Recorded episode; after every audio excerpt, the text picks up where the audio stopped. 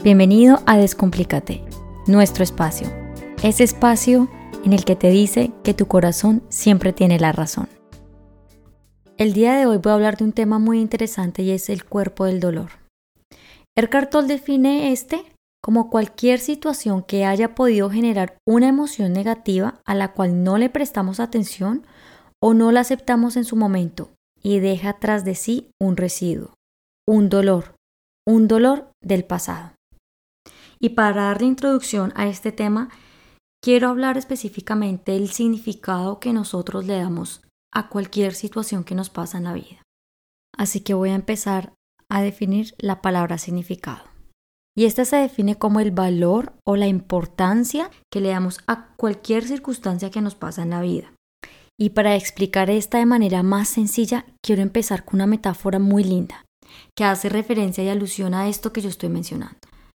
Habían dos monjes que iban caminando por, por un sendero. A lo largo del camino se encuentran a una mujer muy bella, parada en la esquina de un río con mucho miedo. Tenía miedo de pasar el río. Sin ninguna angustia, el monje viejo pone a la mujer en sus brazos y juntos los tres pasan el río. Y él la deja al, al otro lado del río, en la orilla del río. Va pasando el tiempo y los monjes siguen caminando y cuando llegan a su destino final, el monje más joven, completamente en shock de lo que acaba de ocurrir, pensando todo el tiempo porque el monje viejo hizo eso, porque él tomó esa decisión, empezó a juzgarlo. Y el monje viejo le pregunta, ¿te pasa algo? ¿Quieres preguntarme algo? Y el monje joven le dice, no, no tengo nada que decir. Este joven monje sigue pensando, hay un momento de impulso y de rabia y le dice, ¿sabes qué? Sí, sí tengo que preguntarte algo.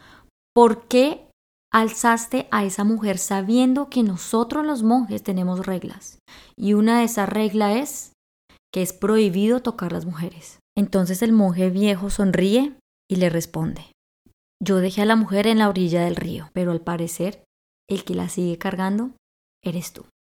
A mí esta metáfora me parece fascinante, porque es una forma de poder entender y que nosotros nos preguntemos qué es lo que tanto cargamos y qué es lo que nunca hemos permitido dejar.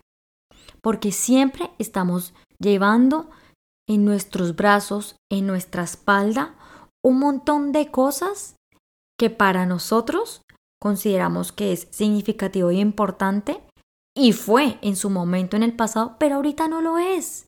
Pero tú sigues con tu mente pensando que sí lo es. Pero te tengo buenas noticias. Tenemos que empezar a sanar esas cosas. Tenemos que empezar a perdonar. Tenemos que empezar a aceptar. Y ustedes me dirán, pero bueno, ¿y cómo hacemos esto? Pues es importante que abras y empieces a limpiar tus heridas. Cuando uno abre una herida, hay que aplicarle un medicamento y hay que mantenerlas limpias hasta que claramente se curen, ¿no? Y te preguntarás, pero Angie, ¿yo cómo hago esto? Bueno, la primera forma de poder hacer esto es conociendo la verdad. Porque la verdad es lo único que a ti te hace libre. Cuando tú abres, obviamente que te va a producir dolor. Pero es el dolor de la mentira. Es el dolor de que te niegas a saber la verdad. De que te niegas a aceptar lo que pasó de que te niegas a permitirte ser libre. Y esa es tu elección. Tu elección ha sido sufrir. ¿Por qué no lo sé? Y yo no te voy a juzgar ni mucho menos. Pero sí te voy a decir qué puedes hacer para liberarte y dejarle de dar tanta importancia y tanto significado a lo que no es relevante y lo que no te está permitiendo caminar una vida.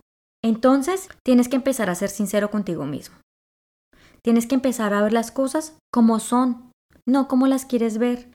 Porque quiero que te des cuenta que el único juez de esta vida es tu mente, es tu ego, eres tú. Y le has permitido que haga de ti lo que quiera.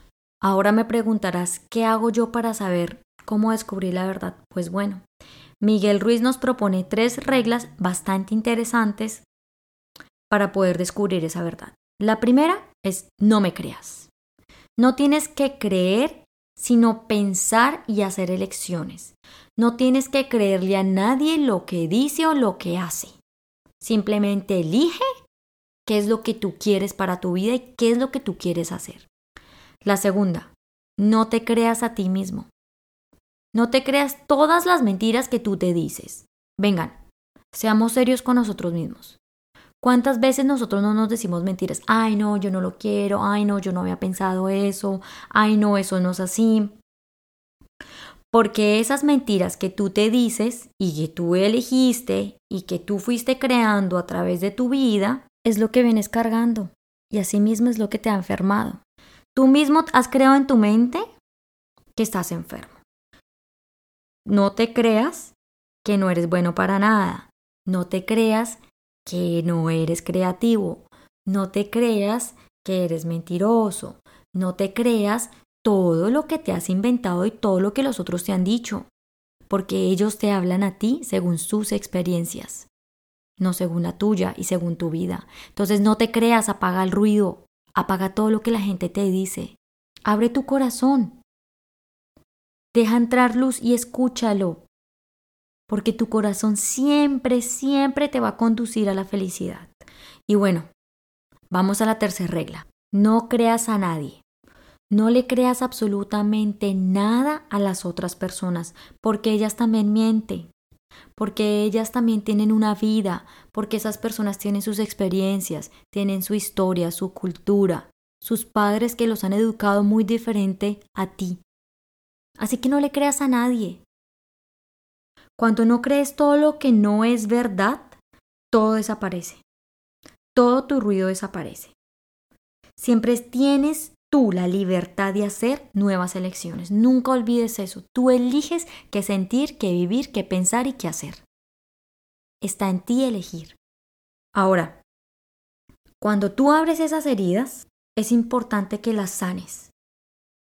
¿Y cómo las vas a sanar? Bueno, ya tienes tres reglas, ¿verdad? Que te van a funcionar para esto. Y lo siguiente es que perdones. Es muy importante perdonar. No porque ellos merezcan tu perdón ni mucho menos, sino porque tú mereces y necesitas dejar de sufrir, porque recuerda que el sufrimiento es una elección. El perdón es un acto de amor propio, es un acto de aceptar es un acto de libertad. Es un acto que te va a dejar guiar tu vida como tú la quieres guiar. Ahora retomando un poco lo que había dicho antes, tal vez el veneno emocional es tan fuerte que tú consideras que te ayuda a ti. Pero no, estás muy equivocado, porque no te ha ayudado a sanar. Y por eso lo sigues cargando. No puedes perdonar porque aprendiste a no hacerlo. Desafortunadamente nos han enseñado a guardar rencor, a no perdonar y considerar y decirnos, porque es aceptado socialmente. Hago lo que hago y no lo voy a perdonar, porque él no merece mi perdón, porque lo que hizo no tiene perdón ni de Dios. Desafortunadamente hemos caído en ese error. Le hemos permitido al ego guiar nuestra vida. Y ese ha sido el mayor problema. Así que permítele al amor a que entre a tu vida. Permite que entre mucha luz a tu corazón. Y recuerda que la curación va a ocurrir cuando tú aceptas la verdad, te perdonas a sí mismo. Así que escoge. Puedes aprender en el amor o puedes aprender en el dolor. Deja de sufrir y suelta lo que no tienes que cargar.